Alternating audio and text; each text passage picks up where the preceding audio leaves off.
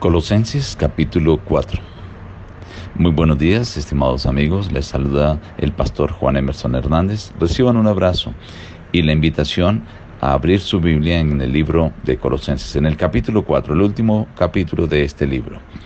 Veamos los mensajes que podemos extraer en esta mañana. Amos, haced lo que es justo y recto con vuestros siervos sabiendo que también vosotros tenéis un amo en los cielos.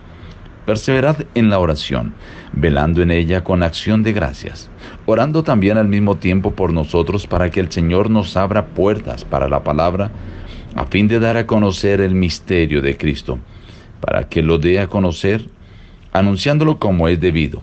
Andad sabiamente con los de afuera, aprovechando bien el tiempo. Sea vuestra palabra siempre con gracia, sazonada con sal, para que sepáis cómo debéis responder a cada uno. Saludad a los hermanos que están en la Odisea, a Ninfas y a la iglesia que está en su casa. Bueno, hay muchos mensajes que podríamos dedicarnos en este capítulo, pero quiero resaltar básicamente cuatro mensajes. El primero, la amonestación que continúa del capítulo 3, donde eh, cómo deben ser las relaciones entre unos y otros. En este caso, entre los amos y los siervos, los jefes y los que les sirven a estos jefes.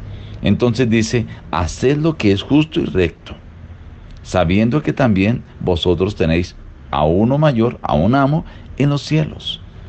A veces los que tienen cierta autoridad o los que tenemos cierta autoridad sobre otras personas, pensamos que nadie hay a quien rendirle cuenta. Pero nos recuerda el apóstol Pablo, hay uno en los cielos, a quien también nosotros debemos rendir cuenta. Tenemos un amo en el cielo. Luego nos invita el segundo mensaje a perseverar en la oración no solamente velad y orad por ellos, sino también dice por nosotros para que el Evangelio, la palabra de Dios, el misterio de Cristo pueda llegar a otras personas de la forma correcta. La tercera enseñanza, aprovechar el tiempo sabiamente. Dice, aprovechad bien el tiempo. ¿Por qué? Porque estamos viendo tiempos finales, tiempos difíciles y se debe usar el tiempo sabiamente. Este es uno de los mayores pecados que cada uno cometemos en estos días, el mal uso del tiempo.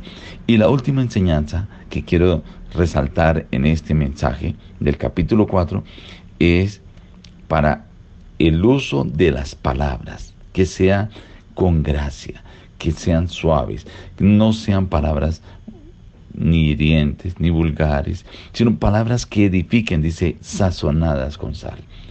Estimado oyente, hoy el Señor quiere dejarte invitaciones especiales para que en el día de hoy lo que hables, lo que vivas, la forma como andes, sea de una manera sabia, sea de una manera prudente, aprovechando y agradando a Dios. Hoy el Señor te invita a que tú vivas teniendo en cuenta que tienes uno mayor en el cielo a quien debe rendir cuenta.